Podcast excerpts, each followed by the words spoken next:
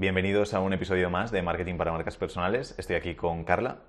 Hola, buenos días, buenas tardes, según la hora que escuchéis. Según la hora en la que estén, según el lugar en el mundo. Y aquí prontito. vamos, aquí prontito siempre, por supuesto. Y vamos a hablar sobre cómo optimizar los mensajes privados en Instagram. Eh, lo llevamos diciendo años probablemente, pero es una herramienta espectacular para miles de cosas y hoy vamos a hablar sobre un poquito cómo optimizarlos y cómo aprovecharlo al máximo posible. Eh, va a ser bastante rápido, va a ser muy práctico, van a ser unos consejos para que podamos aplicar ya y digáis, oye, esto es una bomba. Pero mm, los mensajes privados quiero, o mensajes directos, no sé cómo le suele llamar la gente, pero los privados suelen ser una herramienta que no todo el mundo utiliza y que la gran mayoría no utiliza bien. Y en nuestro caso, y para los clientes, casi el 90 y pico por ciento de las personas consiguen los clientes y mueven todo por mensaje privado, porque es una forma de conectar con nuestra audiencia súper, súper potente y que tenemos que utilizar. Entonces, si ahora mismo no estamos utilizando los mensajes privados a nivel negocio para comunicarnos con nuestra audiencia, para tener una relación con ellos, para ir creando esa base de datos también de gente con la que estamos conversando y moverlos al siguiente paso para que se convirtiéndose en, clientes, tenemos que empezar a utilizarlo porque de verdad que es fundamental, que es muy importante y que merece 100% la pena. Entonces, haznos si quieres un añadido a esto, Carla, y empezamos con las primeras. Te voy a decir lo que pensaba que ibas a decir, que también me ha gustado lo de conseguir clientes, pero cuando ibas a dar el dato pensaba que ibas a hacer referencia a que el 90% o 95% del trabajo en Instagram tiene que estar en los directos, que creo que también me lo suscribes, ¿no? Eh, sí, lo suscribo completamente. Perfecto.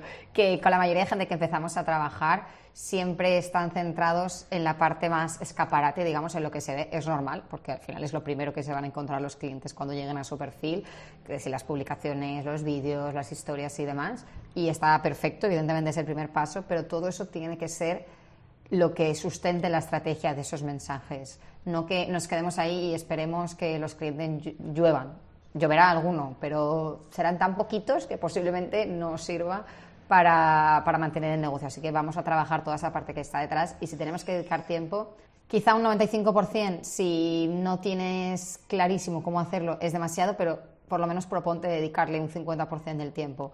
Una parte a contenido y todo lo que se ve y otra parte a todo lo que hay detrás y lo que no se ve, que es donde está lo interesante.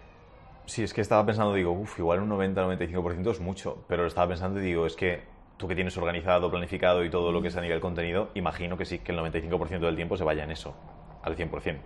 Entonces, eh, sí, no es nada exagerado. Estaba al principio, igual es mucho, pero no. 90. Está bastante bien. Sí, sí, sí, no, no, al 100%.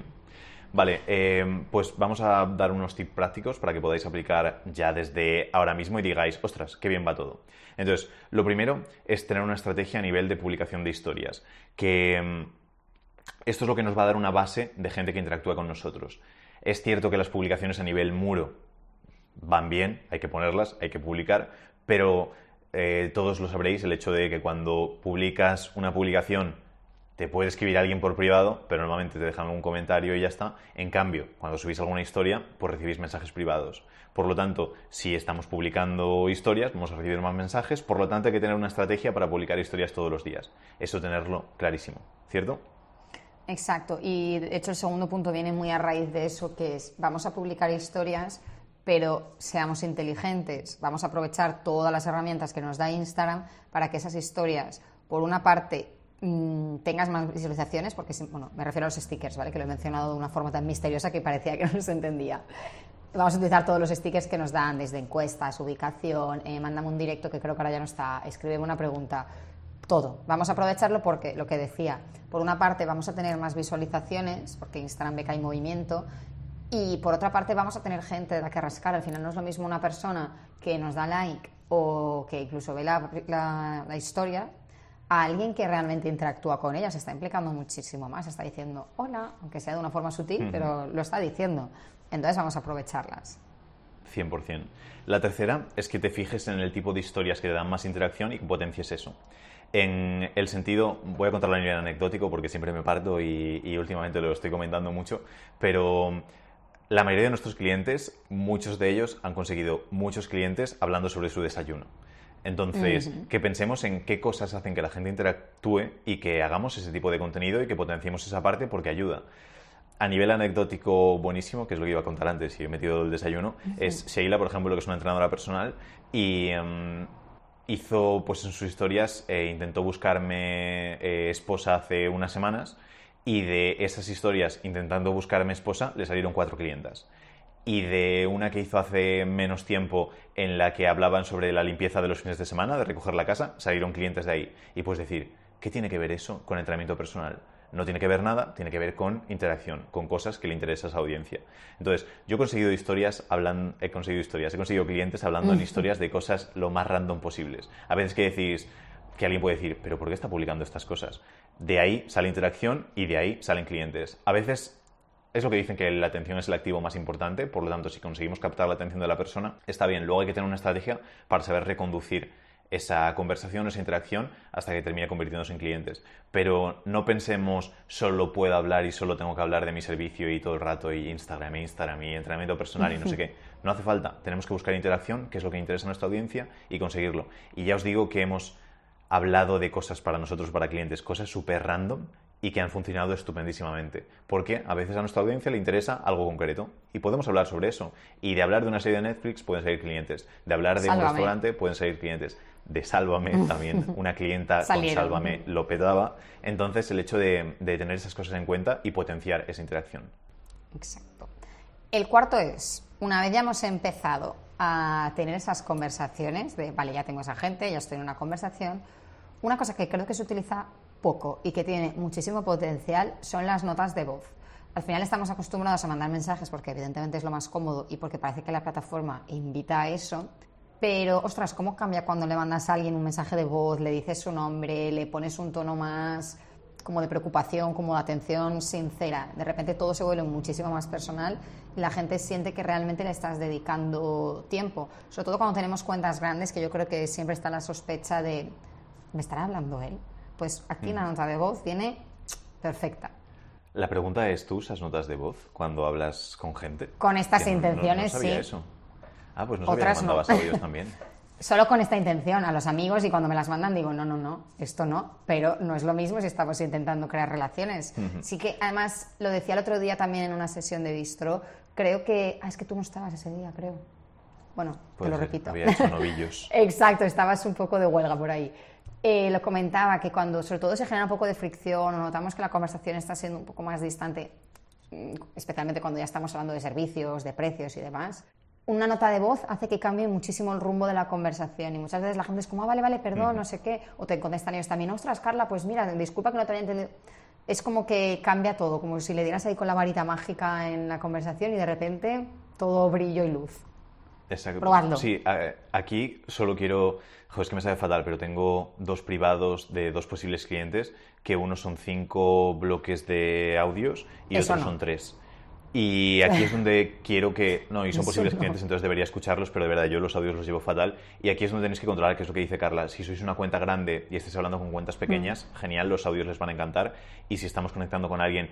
A mí me encantan los audios de me encantan los audios, no lo voy a decir porque si no se van a flipar. Pero no me importan los audios de gente conocida con la que estoy hablando, estupendo, genial. Pero los bloques de audios de gente completamente random a mí me cuesta muchísimo escucharlos. Entonces, no me quiero flipar ni ir de prepotente ni nada, pero obviamente si vamos a hablarle a alguien que imaginaos que estáis buscando una colaboración con alguien que es a nivel influencer o más potente o demás, ni si se ocurra mandarle 10, 15 audios seguidos como me han llegado alguna vez, un bloque de 10, 12 audios, porque si tengo algo de interés le digo, Flavia, escucha los profa y me dices lo que dicen, pero como no hay interés, esos audios no se escuchan. Tenéis que entender que 10 minutos de audio es una locura. Entonces, controlar lo de los audios está genial a nivel eso que dices, aportar un poquito más de valor, dar ese toque eh, más personal, etc. Cuando la conversación está avanzada también. Exacto, no volvernos locos tampoco. No, no, no. Esto no lo hemos dicho. Perfecto. Y em, el quinto es haz uso de las respuestas guardadas para optimizar el tiempo. El, todos solemos tener ciertas cosas que a lo mejor son muy comunes, ya sea cuando al final les mandamos información o les pasamos la web o les mandamos alguna cosa. Lo más básico es tenerlas en notas o tenerlas en, eh, en WhatsApp, coger, copiar y pegar links, etcétera.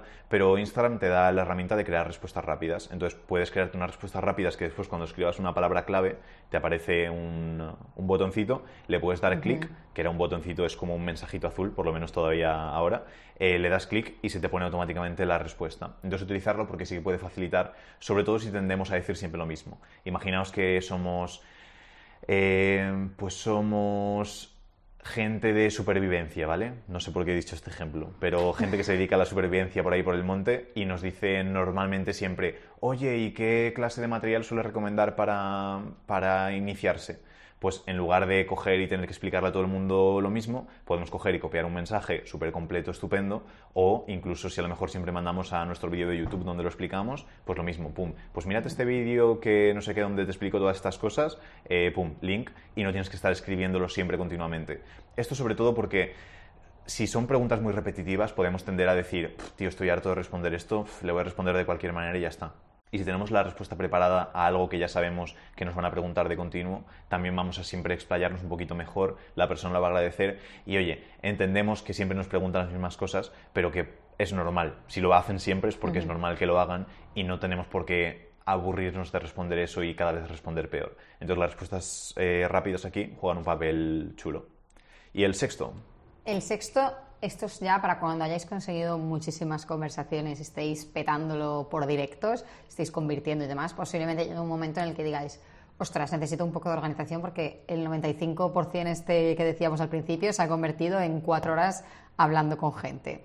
Entonces, ¿qué vamos a hacer? Lo que nosotros siempre recomendamos y como trabajamos nosotros es utilizando la bandeja de entrada que tienen los directos de Instagram y separamos entre principal y general. En general está todo el mundo, todas las cosas aleatorias, random y ofertas extrañas que nos mandan, todo eso ahí. Y en principal las conversaciones, por una parte que quieras tener, amigos, familiares, lo que sea. Y en segundo lugar, todas las personas que estén a punto de convertir o que podrían ser interesantes para una colaboración o cliente potencial en un largo plazo o lo que sea. Entonces, para que no nos coman las notificaciones, lo que hacemos es activar las notificaciones solo de principal y así estamos al tanto de lo que realmente es importante y todo lo demás de corazoncitos, eh, comentarios que no van a ningún sitio y conversaciones vacías, pues se les puede contestar cuando nos decidamos poner a ello, pero no estar todo el rato recibiendo conversaciones porque eso sí que puede llegar a ser un poquito agobiante.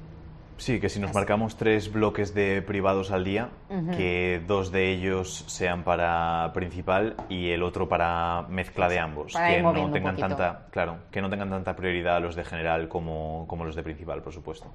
Y eso es todo. Eh, nos estaban pillando porque tenemos sesión ahora hace dos Pero esto ya es rutina, que nos pille siempre porque la anterior siempre. nos pasó. Así que nada, eh, muchas gracias Carla por el episodio maravilloso y nos vemos en el próximo.